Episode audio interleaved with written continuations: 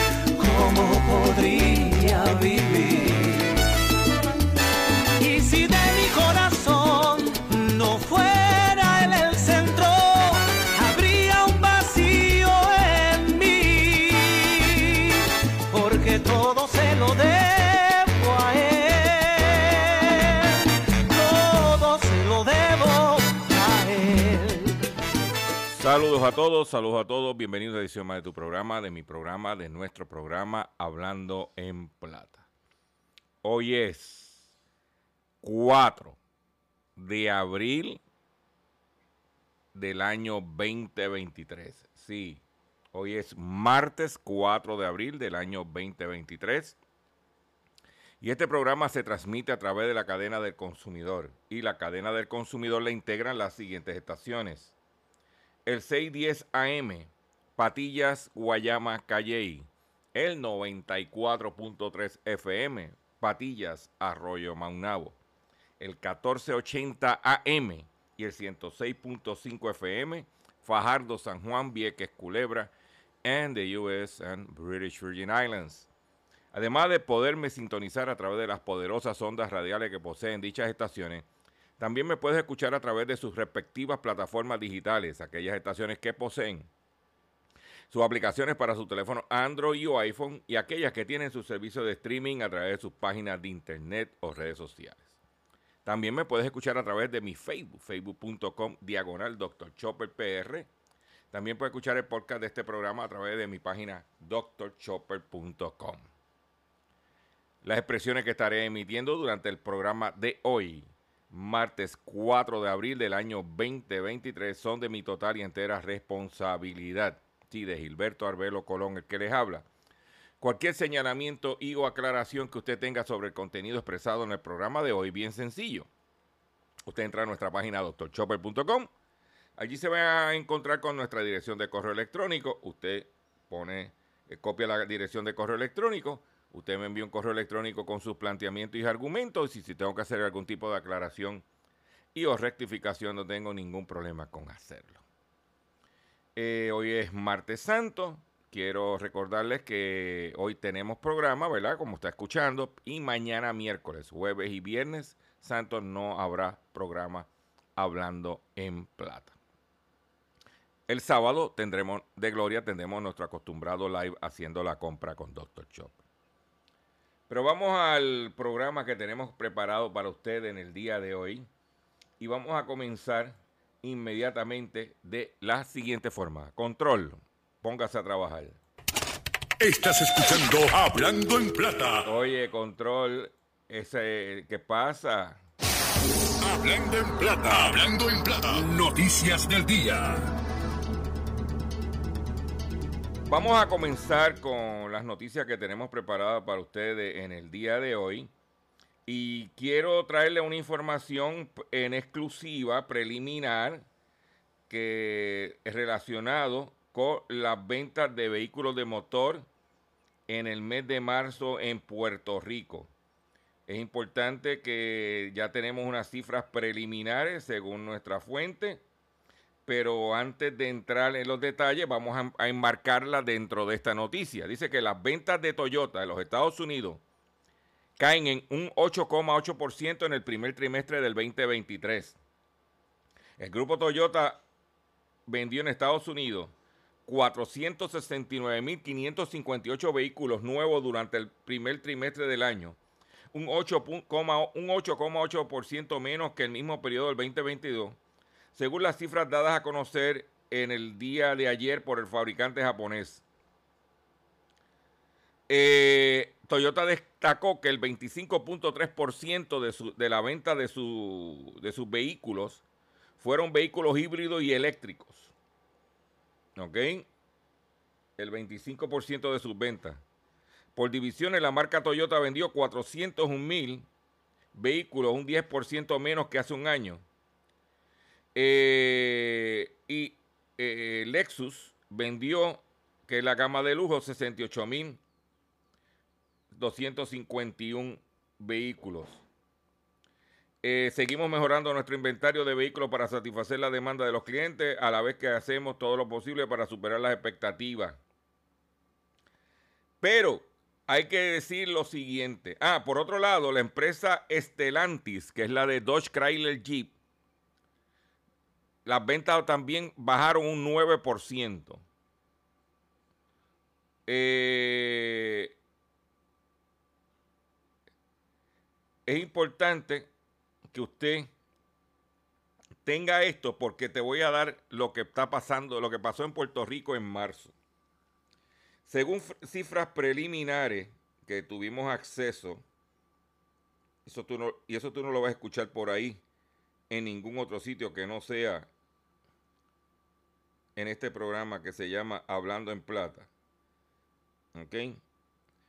Tenemos lo siguiente, que para el mes de marzo se estima que en Puerto Rico se vendieron de vehículos nuevos, 10.585 vehículos nuevos en el mes de marzo. Eh, prácticamente mil vehículos menos que para el mismo mes del año pasado. El año pasado se vendieron 11.462 vehículos nuevos. Este año se vendieron 10.585 para una disminución de un 8%. Si lo comparamos, marzo 2022 versus marzo 2023. Y siguiendo la tendencia, y por eso quise traer la noticia de Toyota en los Estados Unidos, porque Toyota, que representaba el 30% del mercado, ¿ok? Vendió en el mes de, de marzo de este año 2.548 unidades y el año pasado vendieron 3.859. O sea que Toyota nada más perdió 1.300 unidades de venta menos este año versus el año pasado. Hyundai vendió el año pasado 1.689, este año vendió 1.500. Eh, Ford vendió 914 el año pasado y este año vendió 1.067. Kia que dio la sorpresa por no tener, ah, no inventario el año pasado, este año de 413 unidades, vendió en marzo 1.271. Chrysler vendió 1.032 el año pasado y este año 1.006. Mitsubishi vendió el año pasado 1.174 y este año vendió 1.118. Nissan vendió 801 y este año 750. Honda 431 el año pasado, 400 este año. BMW, 172 el año pasado, 125 este año. Lexus 140 el año pasado y 125 este año. General Motors vendió 237 el año pasado y este año vendió 100. Y así sucesivamente. O sea que las ventas de vehículos de motor, las cifras que tengo preliminares. Son cifras preliminares que conseguimos a través de nuestra fuente en la industria. El mes de marzo versus el año pasado se cayeron y como va del año, si este, estas cifras preliminares reflejan un 8% menos en su totalidad, vamos a cotejar para que después no me acusen de ¿eh? un 8% menos, pues vamos a ver qué va a pasar. Pero la, yo entiendo, y esto es mío, yo voy a mi opinión conociendo la industria que en el caso de Toyota es que este, los, los, carros están caros. O un Corolla estamos hablando de 30 mil pesos. Una rav en 40 mil pesos. Una Tacoma en 50, 60 mil pesos. Y cuidado si más. Una Tundra, por él la están metiendo casi en 100 mil pesos cuando vienes a ver, el, precio promedio, y en Estados Unidos Toyota dijo que el precio promedio de los vehículos van a ser 50 mil dólares. O sea que tú comprarte un Toyota es como comprarte un Mercedes o un BM. Entonces, eh, eh, los intereses altos. La gente ha aguantado con los chavos. Si no bajan los precios, si no traen vehículos. Ay, por otro lado, espetándote el cobro ilegal de las tablillas, eh, vendiéndote, empujándote garantía extendida, financiamiento altos, seguros. Ya, tú sales pagando por un Corolla por ocho años, 500, 600 pesos mensuales cuando lo que te ganas trabajando es 1200. No da, la matemática no da. Y ahí ya empezaron a reflejarse los números. Este programa se llama Hablando en Plata y eso es lo que hablamos nosotros. Yo te garantizo que este análisis que estamos haciendo no lo vas a escuchar en ningún otro programa en Puerto Rico. Mientras, mientras los productos de, eh, eh, nuevos sean de mayor costo, esto es, esto es eh, regla básica de la economía. Mientras más suban los precios, menos será la demanda. Y a la larga, para poder vender, van a tener que bajar precio o traer productos económicos.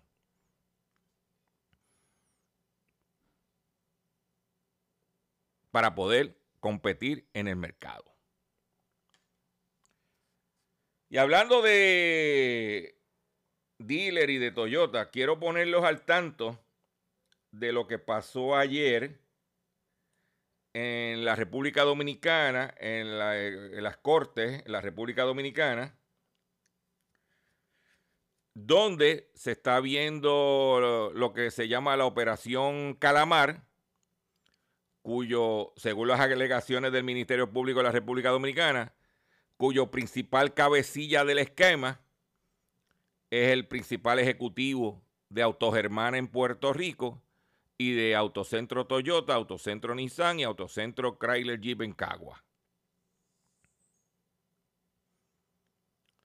Y hoy, cuando culmine este programa, se supone que el Ministerio Público se va a reunir hay una vista en el Tribunal de la República Dominicana a, las 3 de la tarde de hoy para finalmente determinar cuánto tiempo le van a dar a los seis acusados que no levantaron las manos ante el magistrado. De los 20, ya 14 levantaron las manos. Voy a compartir esta noticia que salió publicada en el Diario Libre de la República Dominicana y dice, Ministerio Público confía serán enviados a prisión los que no pactaron. La fiscal Rosa Alba García dio las declaraciones al salir del tribunal. El Ministerio Público asegura que presentó las pruebas necesarias para que la jueza Kenya Romero envíe a prisión preventiva por 18 meses a seis imputados que no han reconocido su culpabilidad en el caso Calamar. Debido a la contundencia de las pruebas que soportan esta solicitud de medida de coerción, 14 de los imputados han acordado con el Ministerio Público la medida de coerción a imponer, sostuvo la fiscal de la Procuraduría Especializada en Persecución a la Corrupción Administrativa PECA, Rosa Alba García. García, quien forma parte del equipo que estuvo presente en la audiencia en el día de ayer, integrado por la Procuradora Adjunta y Directora de Persecución Jenny Bererice Reynoso, el Procurador Adjunto y titular de la PECA Wilson Camacho, así como los procuradores fiscales, se mostró confiada que los demás imputados van a recibir la medida de corrección solicitada ante el tribunal. El Ministerio Público entiende que están, están todas las condiciones dadas para que se acoja la solicitud eh, respecto a los que hemos planteado de los seis imputados que no han acordado con el Ministerio Público la imposición de medida de coerción. Los imputados que no han pactado los, son los exministros Donald Guerrero, ese es el que es principal ejecutivo de Autogermana, y, se alega, según lo presenta los medios de la República Dominicana, que es el cabecilla de esta trama que se tumbaron el equivalente del 20% del Producto Interno Bruto de la República Dominicana. José Ramón Peralta, Gonzalo Castillo. ¿Eh? También es el excontralor general de la República, Daniel Omar Camaño, el exdirector del Consejo Estatal del Azúcar, Luis Miguel Pichirilo, y Aldo Antonio Gervasi, contra quienes solicitaron 18 meses de previsión de prisión preventiva.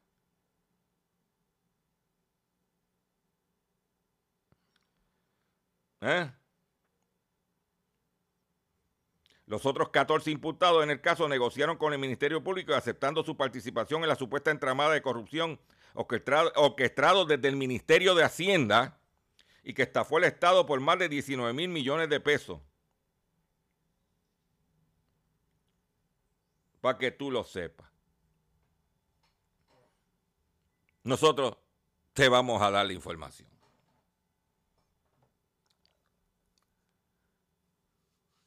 Y aquellos ciudadanos dominicanos residentes en la isla que escuchan este programa, tú sabes que yo te voy a mantener al día. Y muchos que nos escuchan a través del, del WMDD allá en Santa Cruz a la comunidad dominicana en Santa Cruz, que le mandamos un saludo desde acá, desde Hablando en Plata. Ellos saben lo que estamos hablando. Por otro lado, ayer se anunció una, un acuerdo, una fusión entre la WWE y la UFC ¿Qué se sabe de la mega empresa de 21 mil millones de dólares que nacerá de la fusión de la WWE y la UFC? Han firmado un acuerdo para crear una compañía de entretenimiento deportivo. El gigante de la lucha libre, World Wrestling Entertainment y Endeavor Group Holding, la empresa matriz de líderes de artes marciales mixtas, Ultimate Fighting Championship, firmaron en el día de ayer un acuerdo para fusionarse y crear conjunta una compañía de entretenimiento deportivo valorada en 21.400 millones de dólares. ¿Quiénes serán los accionistas de esa fusión? Endeavor Group Holding tendrá una participación de control del 51% en la nueva empresa, cuyo nombre todavía se desconoce y que tienen previsto cotizar en la Bolsa de Nueva York bajo el símbolo TKO o TKO. Mientras que los actuales accionistas de la WWE tendrán una participación del 49%. ¿Quiénes serán los jefes? A pesar de la creación de la nueva empresa, no hay cambios de personal en los puestos directivos. El delegado de Endeavor, e. Ari Manuel, dirigirá la empresa y Vince McMahon, director de WWE, conservará su puesto en la nueva compañía. Los presidentes de USC, WWE, Dana White y Nick Khan, respectivamente, también mantendrán sus cargos. El consejo de administración de la compañía tendrá 11, eh, tendrá 11 miembros cuales seis serán nombrados por Endeavor y cinco por WWE. La nueva empresa, según McMahon, tratará de desarrollar las marcas UFC y WWE, así como aumentar la monetización de los patrocinios, elaborar nuevas formas de contenido y ampliar el número de empresas que le integran. Juntos seremos una potencia de más de 21 mil millones de dólares en entretenimiento y deporte. La fusión permitiría a WWE pasar a una nueva etapa de desarrollo alejándose de una empresa que ha evolucionado como negocio familiar. Los informes iniciales de la WI serán vendidas aparente, eh, aparecieron en enero y se hablaba de que Endeavor, Disney, Fox, Comcast, Amazon y un fondo de público de Arabia Saudita estaban interesados en la compañía, pero finalmente fue Endeavor el que logró el acuerdo. Ahí lo tienen. Y, cuando se fundó la empresa se llamaba World Capital Wrestling, algo así, algo como, como, como la Capital Promotion. Una compañía de 21 mil millones de dólares. Ay, ay, ay, ay. Que por cierto, viene el aniversario 50 de, de, de aquí de la WCW y el, maestro de ceremonia será Vitín Alicea. Ay, ay, ay. Qué joyita, señores. Estados Unidos demanda a uno de los mayores desarrolladores de videojuegos. El Departamento de Justicia de Estados Unidos presentó este lunes una demanda contra Activision Blizzard, uno de los mayores desarrolladores de videojuegos del mundo. De acuerdo con las autoridades, la compañía impulsó reglas que violan la legislación antimonopolio estadounidense. Así Activision limitó los ingresos de los jugadores en sus ligas de juegos como Call of Duty y Overwatch y penalizó a los equipos cuando algunos de sus jugadores recibía, recibió una remuneración que superaba los límites, restringiendo de esa manera la competencia. Los videojuegos y los deportes electrónicos figuran entre las formas de entretenimiento más popular y de mayor crecimiento en el mundo de hoy y los jugadores profesionales, como todos los trabajadores, merecen los beneficios de competencia por su servicio. El comportamiento de Activision evita que eso suceda, afirmó el fiscal general adjunto de Estados Unidos, Jonathan Canter. Por otro lado, Walmart anuncia un recorte de 2.000 trabajadores en los Estados Unidos. Walmart prevé recortar 2.000 puestos de empleo en cinco centros de almacenamiento y distribución de comercio electrónico en Estados Unidos aunque los trabajadores afectados podrían ocupar otras plazas dentro de la empresa. Eh, la firma pretende terminar con más de mil puestos de trabajo, de puestos en el almacén de Texas, así como reducir el personal en centros de distribución de Pensilvania, Florida, Nueva Jersey y California. A nosotros nos afecta porque básicamente el centro de distribución que supla Puerto Rico está en la Florida. Nosotros pertenecemos, Walmart Puerto Rico pertenece a la región de la Florida para que usted lo sepa. Voy a hacer un breve receso. Pero antes de hacer el receso, ¿te acuerdas que ayer yo le dije lo que estaba pasando con el petróleo, lo que estaba pasando con la gasolina? Finalmente la gasolina experimentó un aumento de dos centavos el litro ayer. Y hoy el mercado, cuando abrió, porque a mí me gusta, cuando abrió, el mercado en el día de hoy estaba prácticamente igual que ayer. O sea que no hay aumento dramático para el día de hoy cuando abrió el mercado. Hay que, ver qué sucede durante el trayecto del día.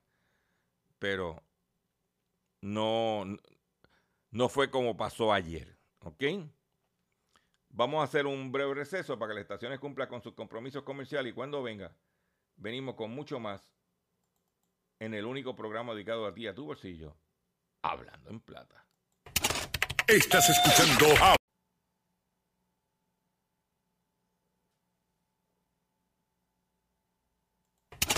Estás escuchando Hablando en Plata. Hablando en Plata. Hablando en Plata. El pescadito del día.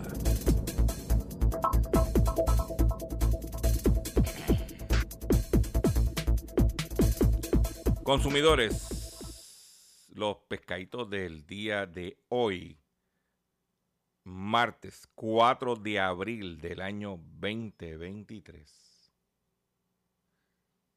son los siguientes. Primero, hombre es víctima de estafa por contratar a un detective. Agentes del negociado de la Policía de Puerto Rico, escrito al precinto de Puerto Nuevo, investigaron una querella de fraude en la calle Acapulco, en San Juan, donde un ciudadano alegó haber sido estafado por un detective privado. Según indicó el querellante, el contrató un detective al cual identificó con, nombre y apellido para realizar un trabajo de investigación, pero el mismo no lo realizó luego de haberle realizado dos pagos. De acuerdo al perjudicado, el primer pago fue de 1.200 dólares el 12 de abril del 2022 y el segundo 12.000 dólares el 28 de abril del 2022. Aún así, el día de hoy el investigador no ha hecho el trabajo ni le ha devuelto el dinero que invirtió. Ya tú sabes que no. Pero por otro lado, las cosas en la, auto, en la AAA, en la Autoridad Acueducto Alcantarillado, no avanzan. Usted sabe que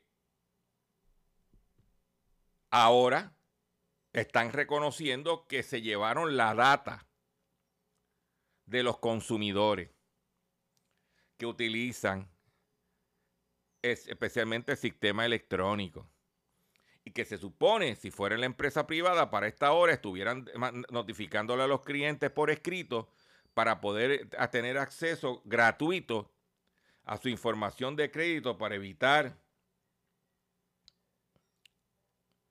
que les roben su identidad. Pero aquí ya tú sabes cómo es. Entonces, todo lo resuelven con la directora ejecutiva de la autoridad en entrevista diciendo lo que hay, pero no hay soluciones. ¿Eh? Y el, y el, gobierno de Puerto Rico tiene una mala costumbre de que para tú abrir una cuenta en estas empresas públicas, acueducto, energía, eh, energía eléctrica, eh, entidades gubernamentales como obras públicas. Se para usted renovar su licencia, usted tiene que llevar pasaporte, factura de luz, certificado de nacimiento, documentos que están ahí. Y todas estas entidades tienen un banco de data de nosotros que los hackers lo saben que hay y aquí es en dólares. Y estamos siendo atacados y no pasa nada. Tras de cara, ahora el agua incierta la presencia de químicos nocivos en el agua.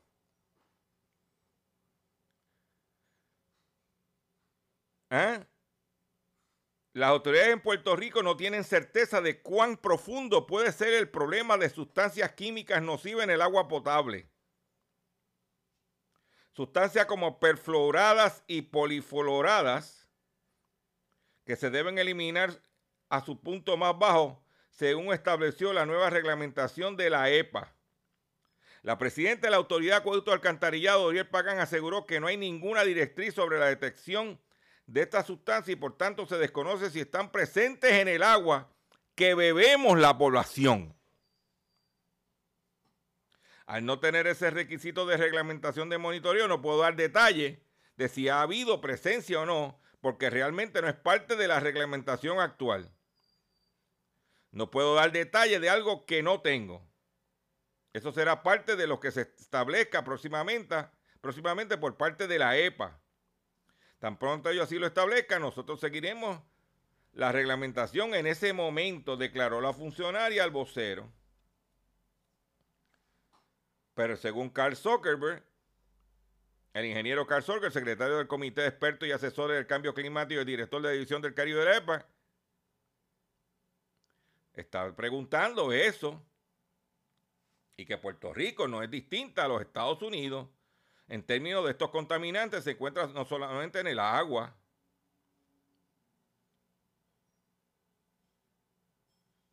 ¿Eh?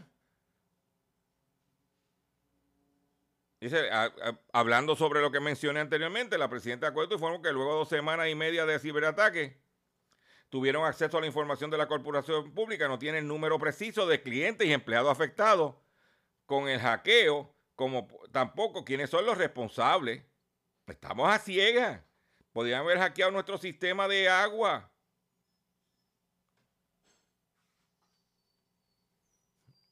Oiga, esta gente ni hasta el agua pueden proteger.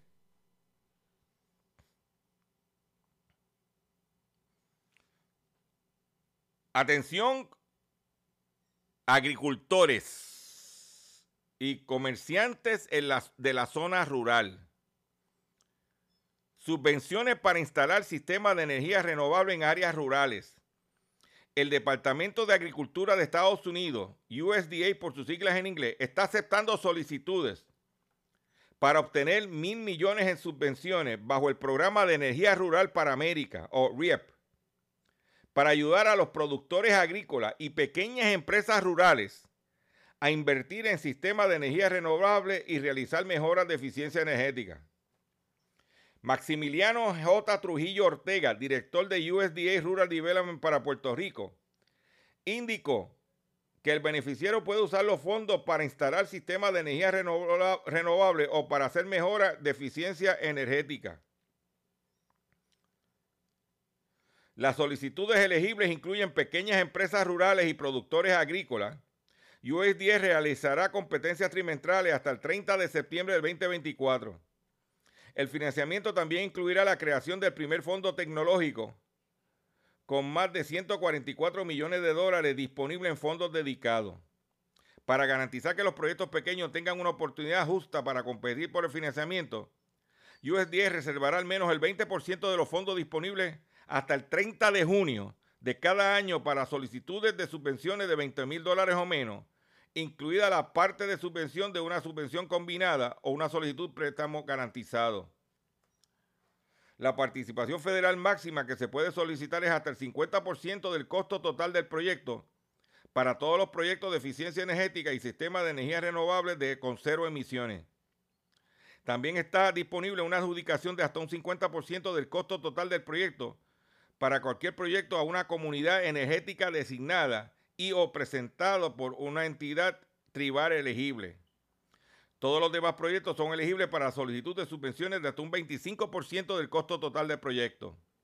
La subvención máxima es de un millón para el sistema de energía renovable y 500 mil para proyectos de, de eficiencia energética.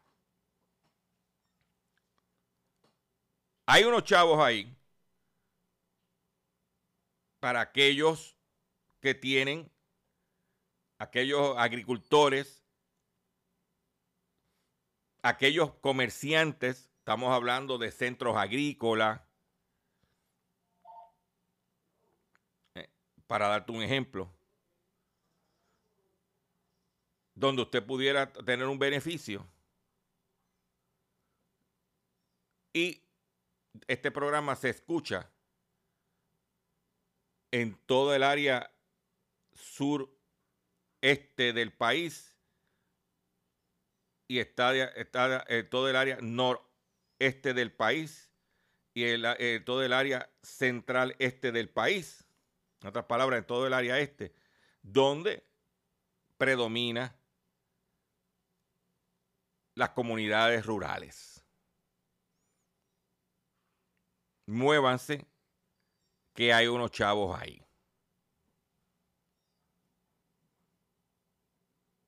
¿Ok? Por otro lado, la empresa de cosméticos Revlon, que estaba en quiebra, pues acaba de anunciar que saldrá de la misma con una reducción de su deuda de 2.700 millones de dólares. La empresa de cosméticos que se acogió al capítulo 11 de la ley de quiebra en junio pasado, alegando una carga de deuda de 3.500 millones de dólares y la falta de liquidez suficiente, acaba de salir del capítulo 11 cuando de los 3.500 se le eliminaron 2.700 millones de dólares de la deuda. Un juez estadounidense aprobó el plan de reorganización de Revlon, lo que permitirá al, eh, eh, gigante de la cosmética recortar esa cantidad de dinero. Según plan, los prestamistas de, de Revlon se harán con la propiedad de la empresa a cambio del acuerdo de reducción de deuda. O sea, que los acreedores dijeron, yo me quedo porque eso era un buen negocio. Lo que pasa es que el que tenía el negocio, pues tú sabes, ¿eh? lo tenía como finca privada. Por otro lado, en otras informaciones que tengo,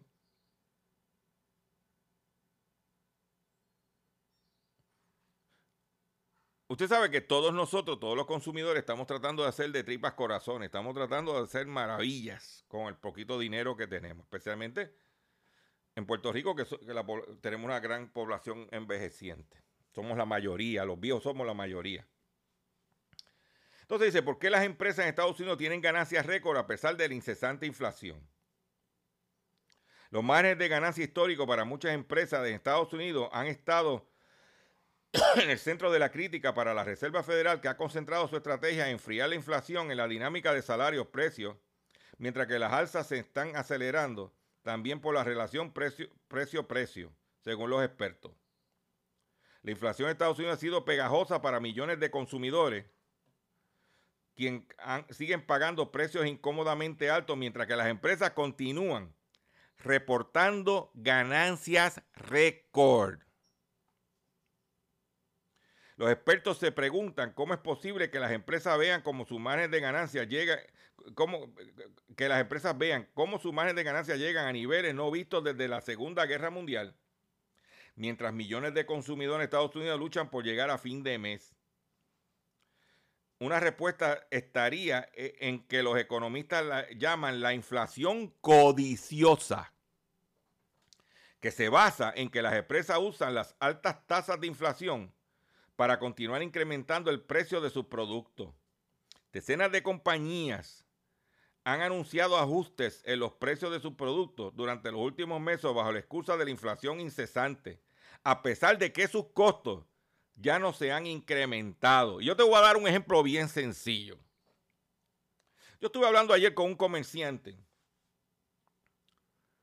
y me dijo, Chopper, traer un vagón de China ahora mismo está en 2.000, un vagón de 40 pies, en 2.200 dólares cuando hace un año atrás casi estaba en 18 mil o 20 mil dólares. O sea, para un ahorro de 16 mil dólares.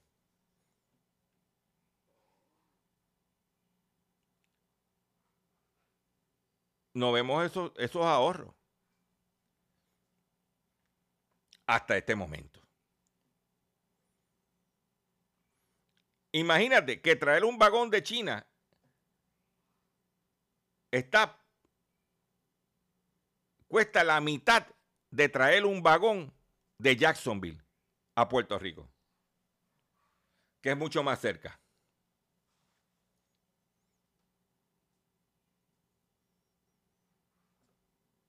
Ahí lo tiene.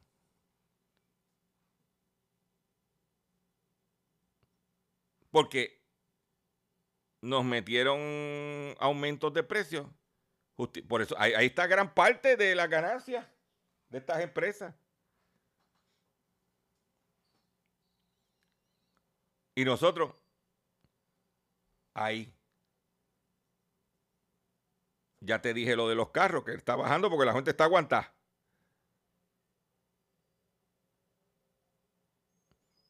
La gente está aguanta.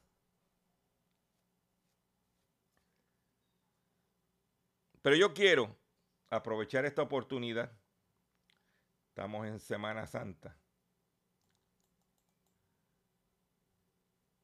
Que nosotros reflexionemos y escuchemos lo siguiente. Oh.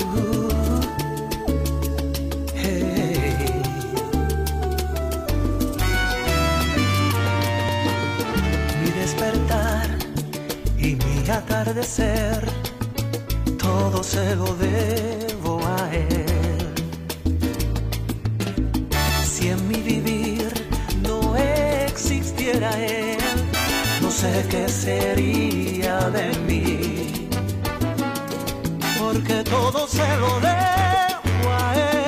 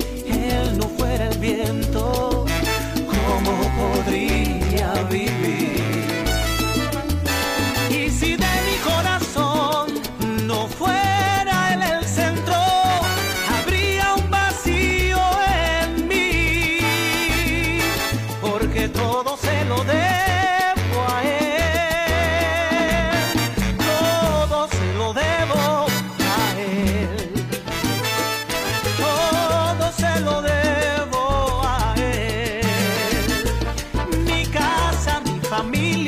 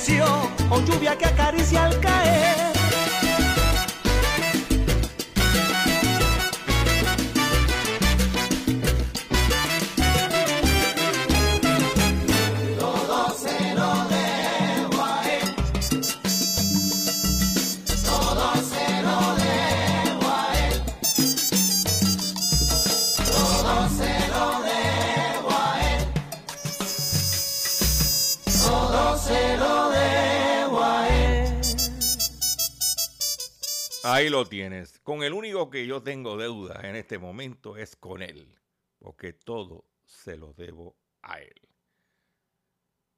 Atención consumidor, llegó el momento de renovar su marbete y seleccionar cuál será el seguro obligatorio que tendrá su vehículo de motor por el próximo año. Recuerde que es usted el único autorizado a seleccionar la aseguradora y nadie más. Repito, recuerde que es usted el único autorizado a seleccionar la aseguradora y nadie más. En mi caso, al renovar el marbete, siempre selecciono seguros múltiples. Seguros múltiples, al momento de seguro compulsorio, seguro obligatorio, es el que tiene que escoger. Mensaje de la cooperativa de seguros múltiples. ¿Ok? Escuchen esto. De seguro hoy cuando llegues a tu casa, la comida estará lista. De seguro tendrás alimento en la alacena para ti y tu familia. Sin embargo, para muchas personas viviendo con VIH-Sida, no es tan seguro tener la alimentación adecuada para sobrellevar su condición. Por eso, estamos seguros de que tu ayuda será una realidad. Organiza hoy un recogido de alimentos y comunícate con Bill's Kitchen al 787-754-6525. Con muchos granitos, llenamos el caldero. Continuamos con nuestro programa Hablando en Plata. Usted sabe que nosotros hemos venido informándoles aquí sobre figuras conocidas que por estar anunciando, endosando productos, están siendo intervenidas por los federales. Pues ayer se salió esta noticia reportan que el baloncelista de los Miami Heat, Jimmy Bu- Butler, está entre las personas demandadas por un billón de dólares por promover inversiones no registradas. Te voy a dar el titular en inglés. Jimmy Butler among those named in a 1 billion lawsuit for promoting unregistered securities. Esto está siendo emitido por la Commodity Future Trading Commission. ¿Ah? Y este, en este caso está el estrella de Miami Heat. Está en los que están siendo demandados por estar promoviendo criptomonedas ilegales y ser pagados por Binance. Para que tú lo sepas. Y ya tú sabes lo que pasó con los de aquí. Con Logan Paul. Que tuvo que pagar una multa. Y por las caldachas.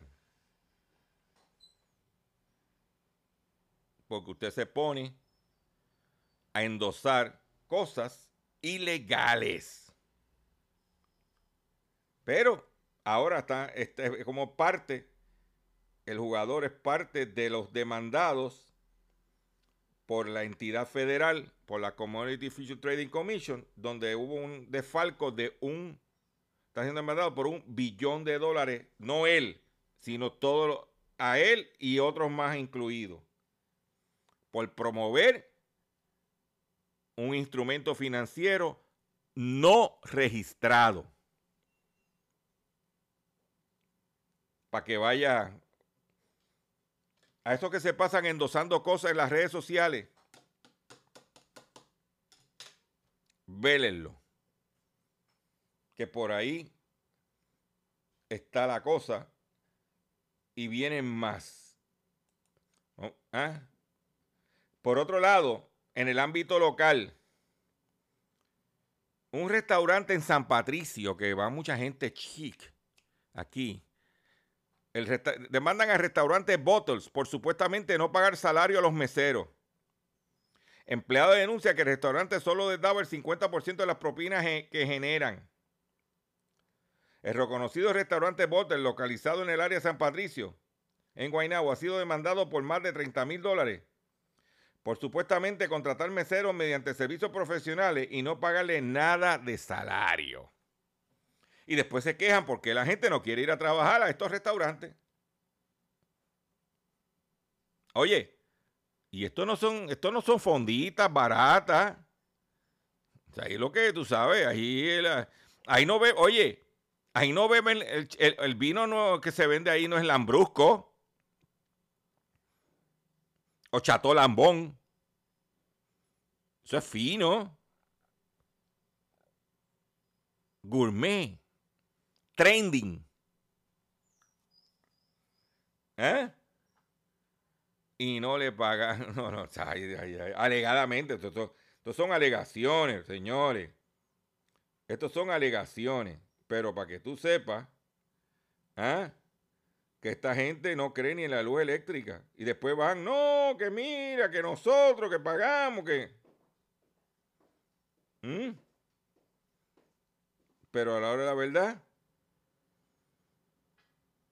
esa es la realidad. Y por último, para terminar el programa de hoy, una empresa de Estonia se llama Bolt, acaba de comprar a la compañía de, japonesa de autos Mazda. En otras palabras, Mazda deja de ser una compañía japonesa y va a ser ahora una compañía cuyos propietarios son de Estonia. Bolt es una, una, eh, eh, compañía de movilidad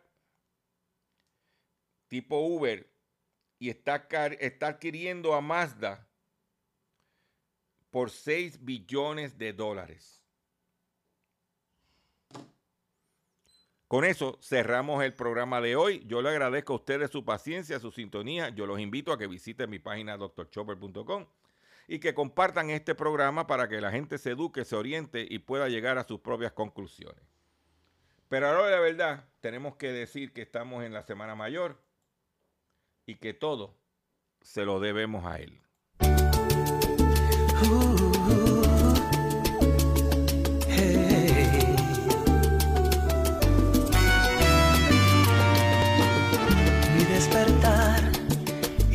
Atardecer, todo se lo debo a él. Si en mi vivir no existiera él, no sé qué sería de mí porque todo se lo debo